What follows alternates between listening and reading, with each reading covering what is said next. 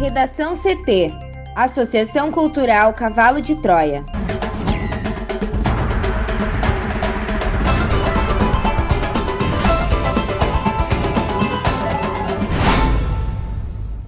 Agora, no Redação CT. Mais da metade dos hospitais de Porto Alegre está com uso de UTIs à beira do limite. Governo do Rio Grande do Sul amplia funcionamento de comércio e restaurantes e flexibiliza a proibição em faixas de areia. Apesar de avanço em IDH, Brasil perde cinco lugares em ranking mundial. Denúncias de assédio sexual cresceram 64,7% em cinco anos, diz MPT.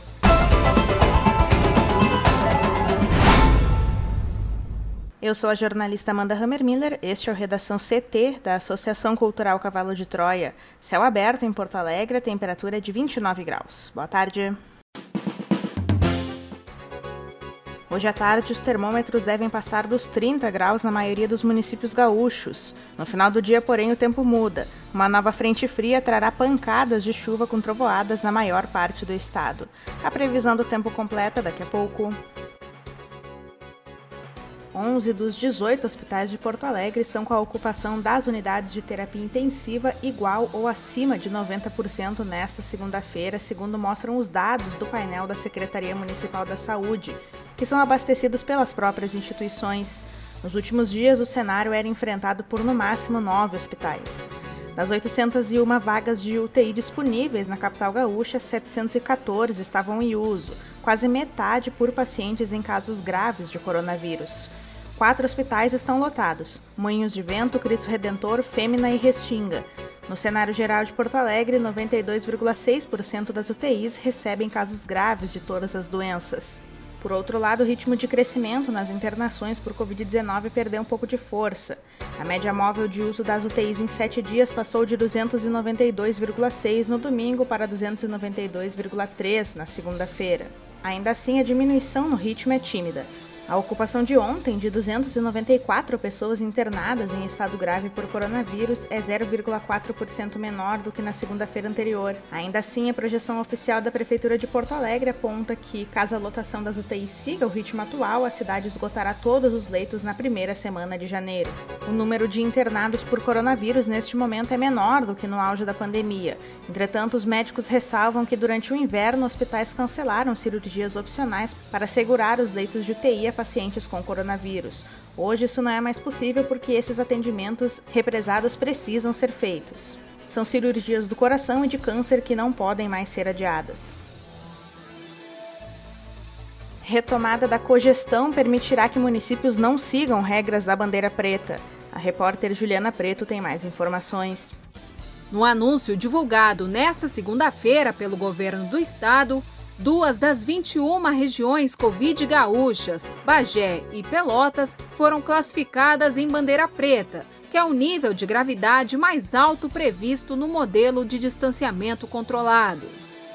No entanto, com o retorno do sistema de cogestão dos municípios, as regiões terão a opção de seguir as regras mais brandas, como as da bandeira vermelha. O mecanismo estava suspenso nas últimas semanas diante do avanço do coronavírus no Rio Grande do Sul. Das 21 regiões Covid, 18 já adotaram protocolos próprios. Apenas as regiões de Bagé, Guaíba e Uruguaiana não aderiram à cogestão. O prefeito de Bagé, Divaldo Lara, afirmou que um protocolo de cogestão prevendo regras da bandeira vermelha deve ser enviado para aprovação do Estado. Já a região de Pelotas já conta com protocolo e irá adotar as regras previstas. Assim, há a possibilidade de que nenhum dos municípios classificados em bandeira preta precise cumprir as normas mais rígidas. A classificação do mapa do estado, anunciada nesta segunda pelo governo, também colocou uma região em bandeira laranja de risco médio, que é a de Cruz Alta. Outras 18 regiões estão na cor vermelha de risco alto, entre elas Porto Alegre, Cachoeira do Sul, Canoas, Capão da Canoa, Caxias do Sul, Erechim e Guaíba. Governo do Rio Grande do Sul amplia funcionamento de comércio e restaurantes e flexibiliza a proibição em faixas de areia. Um novo decreto do governo do Rio Grande do Sul, divulgado na madrugada desta terça-feira, altera regras da bandeira vermelha do distanciamento controlado. Atendendo às expectativas para as vendas do Natal e também para a chegada do verão, os horários de funcionamento do comércio de rua, dos bares e dos restaurantes foram ampliados e a proibição do público nas faixas de areia das praias foi flexibilizada.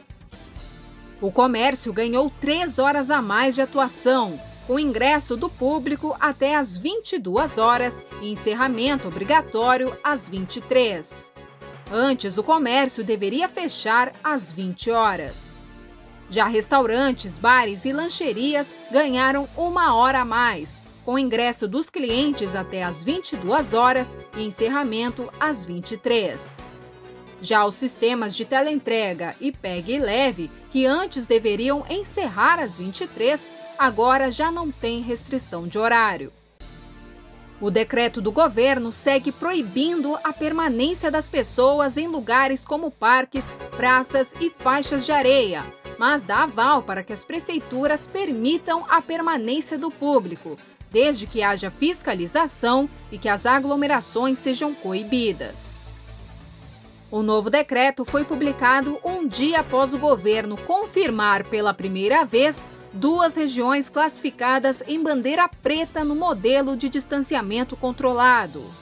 Segundo anunciado na tarde de segunda-feira, as regiões de Bagé e de Pelotas receberam a classificação que indica risco epidemiológico altíssimo de transmissão do coronavírus.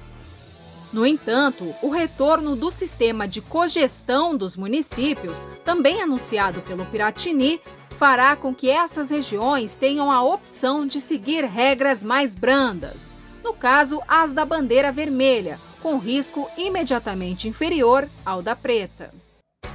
Apesar das mudanças, a secretária estadual da Saúde, Arita Bergman, voltou a fazer um apelo à população em meio à disparada na ocupação de leitos de UTI.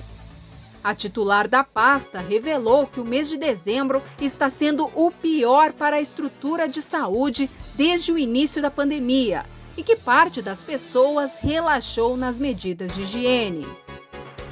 O novo decreto já está valendo a partir de hoje e a íntegra do documento pode ser conferida nos canais oficiais do governo do estado. Para o Redação CT, Juliana Preto. Apesar de avanço em IDH, Brasil perde cinco lugares em ranking mundial. Juliana.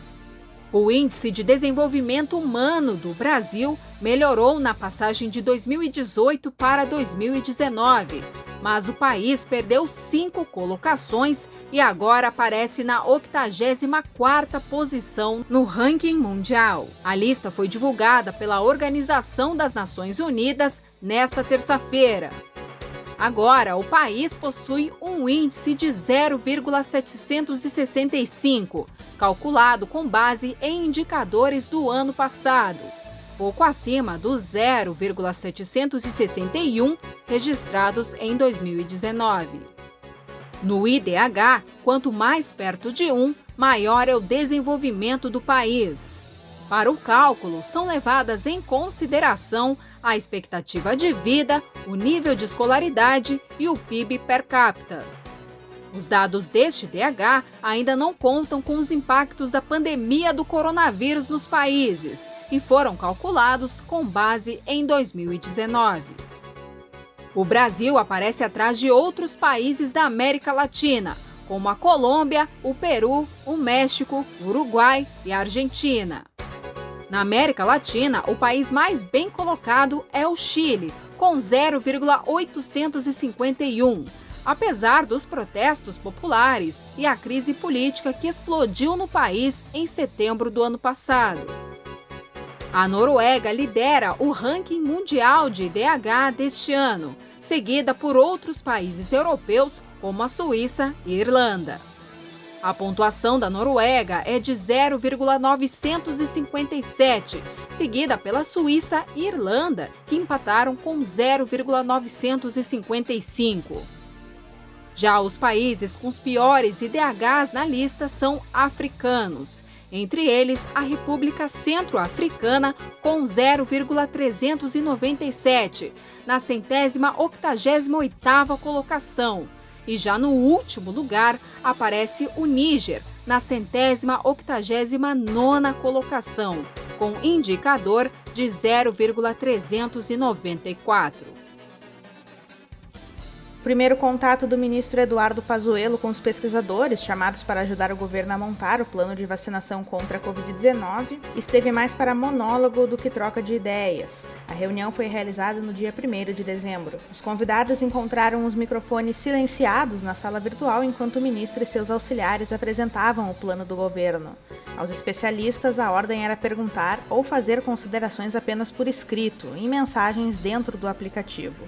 O Ministério encerrou a reunião sem dar voz aos participantes e informou que responderia as questões em até sete dias. A resposta nunca chegou.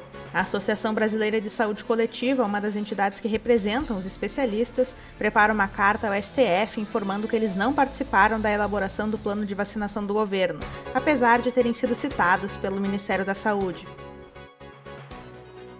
De acordo com dados revelados pelo Ministério Público do Trabalho, o número de denúncias de assédio sexual aumentou 64,7% em cinco anos. No ano de 2015, o órgão recebeu 289 denúncias de assédio sexual ocorrido no ambiente de trabalho. Em 2019, esse número quase dobrou e chegou a 476 denúncias. Quando se soma o período todo, o MPT recebeu ao todo 1.835 denúncias de assédio sexual no trabalho. Dessas denúncias, mil tiveram sequência com a abertura de inquéritos civis para apuração do assunto. 66 se desdobraram em ações civis públicas e 226 foram resolvidos com termos de ajustamento de conduta. O MPT também registrou um aumento na quantidade de denúncias de assédio moral no mesmo período. Foram 6.575 casos recebidos pelo órgão em 2015 contra 7.588 no ano passado, um acréscimo de 17%. Foram 35 mil denúncias entre 2015 e 2019. No Redação CT, agora previsão do tempo com Juliana Preto. A terça-feira começou com tempo firme e com a temperatura em rápida elevação no Rio Grande do Sul. Durante a tarde, os termômetros devem passar dos 30 graus na maioria dos municípios gaúchos. No final do dia, porém, o tempo muda. De acordo com a Somar Meteorologia, uma nova frente fria trará pancadas de chuva com trovoadas na maior parte do estado. Apesar da chuva ser passageira, há previsão de granizo na fronteira oeste. Somente em áreas mais próximas do Uruguai é que a condição para a chuva é menor. Em Porto Alegre e na região metropolitana, a máxima pode chegar aos 30 graus e com tempo firme. Já em São Borja, na fronteira oeste, os termômetros sobem antes da chuva, podendo chegar aos 33. O mesmo ocorre com Santa Rosa, na região noroeste do estado. Na quarta-feira, a chuva ocorre em forma de pancadas com trovoadas. Apenas em áreas da Serra e do litoral norte é que os acumulados podem ser um pouco mais expressivos. Mesmo com a instabilidade, a sensação será de tempo abafado, uma vez que a chuva intercala com períodos de sol entre muitas nuvens. Redação CT, apresentação Amanda Hammermiller, colaboração Juliana Preto uma produção da Associação Cultural Cavalo de Troia com o apoio da Fundação Lauro Campos e Marielle Franco. Próxima edição amanhã. Boa tarde.